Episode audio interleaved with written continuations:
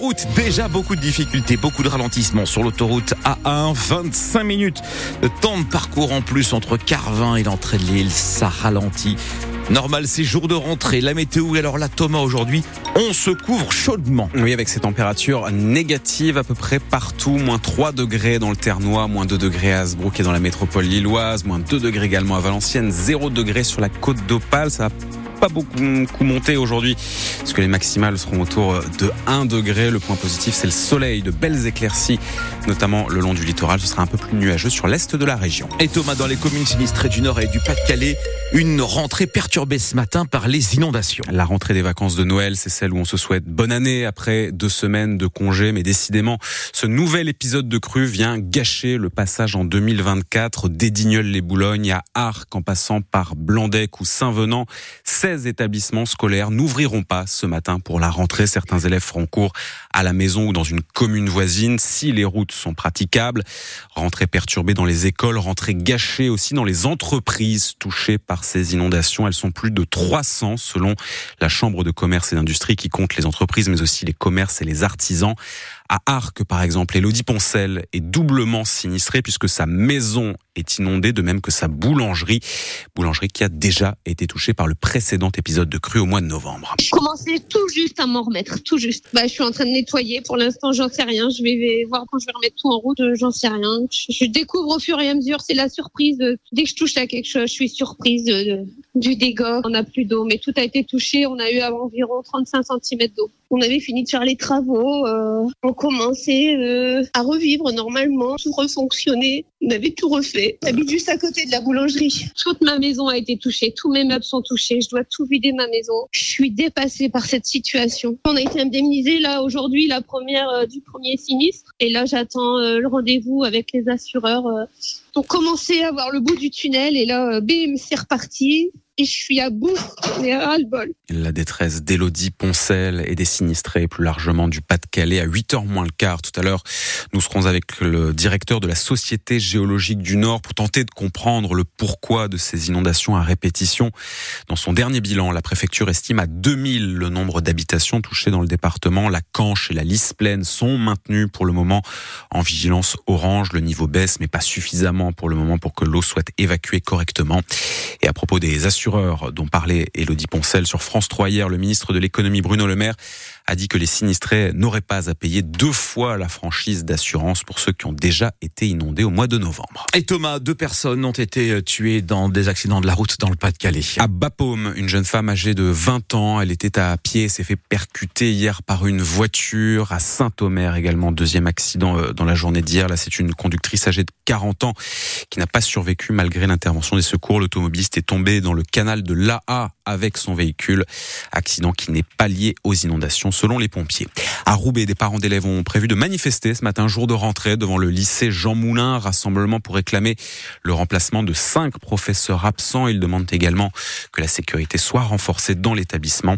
Le rassemblement est censé débuter dans une dizaine de minutes. Du lycée, on retourne à l'école primaire avec cette nouveauté qui n'arrivera pas pour la rentrée d'aujourd'hui, mais pour la rentrée du mois de septembre. L'uniforme à l'école, tenue unique pour les élèves, garçons et filles. Plusieurs communes de la région se sont portées candidates pour expérimenter le dispositif porté par le ministre Gabriel Attal. On a parlé ici même de Tourcoing, mais il y a aussi euh, Denain, cas particulier Denain, puisque les parents d'élèves ont été invités à se prononcer et ils ont voté pour cet uniforme.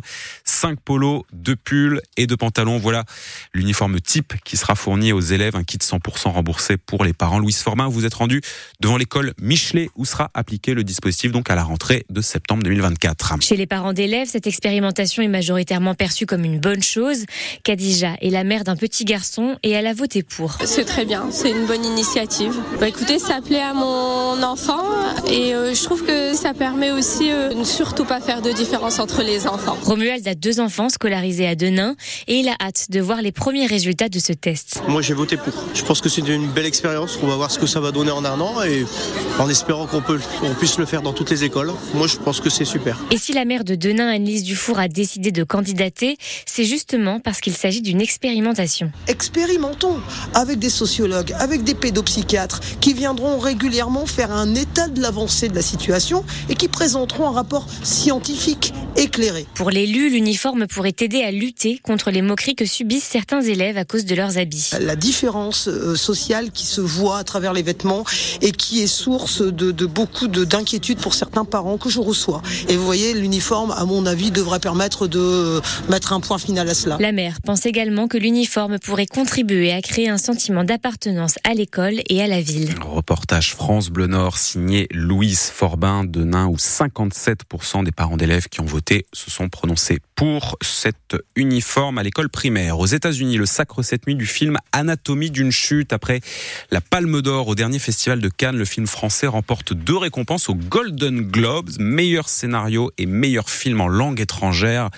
Anatomie d'une chute, mais également Oppenheimer, film sur la bombe atomique qui rafle trois récompenses. On vous détaillera le palmarès de ces Golden Globes tout à l'heure à 7h20. La cérémonie s'est déroulée dans la nuit à Los Angeles, dans le Dunkerquois. Nous sommes début janvier et la saison carnavalesque est officiellement lancée puisque les bandes de Capelle-la-Grande et de Givelde ont défilé hier. L'occasion de vous rappeler d'ailleurs que vous avez sur francebleu.fr un article avec les dates des balles et des bandes prévues dans les prochaines semaines, dans les prochains mois. À 7h30 aussi tout à l'heure, vous entendrez les premiers qualifiés pour le championnat du monde du cri de la mouette. 7h06, alors des cris qu'on a aussi beaucoup entendu hier du côté du stade Bollard.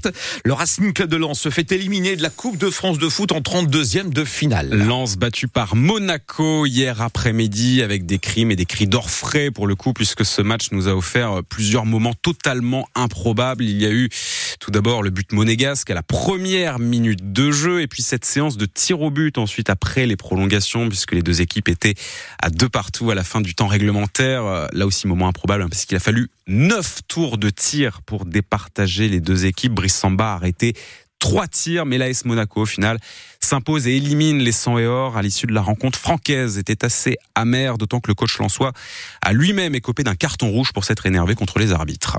On a évidemment beaucoup de déception et beaucoup de frustration aussi. D'abord parce qu'on n'a pas bien entamé notre match, c'est moins qu'on puisse dire, et qu'on est puni, déjà puni au bout de 30 secondes, que nos manques techniques pendant au moins 20-25 minutes face à un adversaire de ce calibre-là, bah, on l'a payé une deuxième fois, parce que c'est encore une, de nos pertes que, le deuxième but arrive. Et après, bah, il y a tout ce qui est capable de donner l'équipe la fois dans la qualité, et, mais dans la générosité, et malheureusement pas dans l'efficacité. Parce qu'avec le nombre d'occasions, euh, on a neuf occasions en deuxième mi-temps, il faut être capable d'en marquer un, de plus. Ça aurait été euh, logique, mais on l'a pas fait. Donc après, comme on le fait pas, bah, on, est, on est sur une série de tirs au but et on n'a pas été très performant dans les tirs non plus. Les Lensois éliminés de la Coupe de France en 32e de finale. Heureusement, nous avons d'autres clubs du Nord et du Pas-de-Calais à suivre, puisque samedi, c'est le LOSC qui s'est qualifié pour les 16e de finale. Qualification également de Valenciennes, de Fény-Aulnois, de Dunkerque. Adrien Bray reviendra sur ce week-end de Coupe de France ce soir dans Tribune Nord à partir de 18h. Le dernier club qui a joué hier soir ses 32e de finale, c'est le PSG qui s'est imposé 9-0 face à l'US Revel, club de régional 1. 9-0.